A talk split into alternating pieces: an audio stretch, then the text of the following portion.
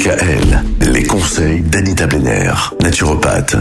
On termine notre semaine à propos des calculs rénaux avec vous, Anita. Aujourd'hui, on va voir ce que peut faire la médecine conventionnelle en matière de calculs rénaux et puis aussi ce que peut faire la naturopathie. Pour la médecine conventionnelle, il faut évidemment faire une échographie pour vous donner une idée précise de la grosseur et de l'emplacement exact du calcul.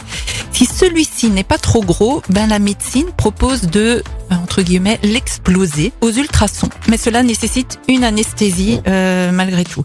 Alors il y a des conditions d'urgence avec risque d'éclatement d'un canal urinifère et péritonite à l'appui. L'opération est alors inévitable. Il y a une petite anecdote qui court sur, mais c'est vrai, sur les conseils d'un chirurgien, un patient qui n'arrivait pas à s'en sortir avec son calcul rénal, eh ben, il a pris son 4x4 et il est allé sur les chemins de terre. Il a testé le 4x4 et son calcul est passé. Ah ouais? Oui, les secousses sont également. Euh, ah, la secousse a permis que le calcul se dégage. Euh, c'est un cas vraiment très unique, très isolé, mais il fallait que ce soit dit.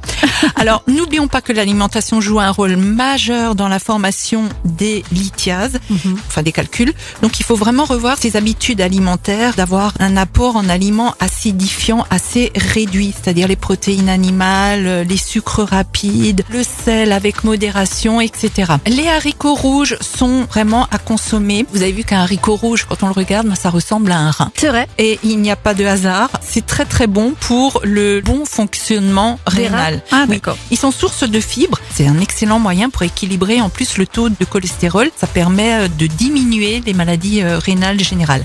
Attention cependant, là il y a vraiment une recherche qui a été faite, une étude qui a été faite là-dessus, à la supplémentation en vitamine C. Quand les personnes consomment plus de 1000 mg de vitamine C, là je parle en, supplémentation, hein, pas dans l'alimentation, mhm. mais plus de 1000 mg de vitamine C, ben ça peut favoriser la formation de calculs rénaux. C'est-à-dire que quand on se supplémente, l'apport, euh, moi je dis euh, maximum en vitamine C, c'est 500 mg par jour. L'organisme, il, a ses limites. Ça surcharge l'organisme, même si c'est de bonnes vitamines. Tout à fait. Il faut qu'il puisse les gérer correctement. C'est exactement ça. Merci pour tous ces bons conseils en matière de calcul rénaux. Si vous souhaitez réécouter ces chroniques, vous pouvez le faire autant que vous le souhaitez et quand bon vous semble sur le site de la radio. Merci Anita. La semaine prochaine, on parle de nos humeurs. et nos humeurs, là aussi, la naturopathie peut peut jouer un rôle. Tout à fait.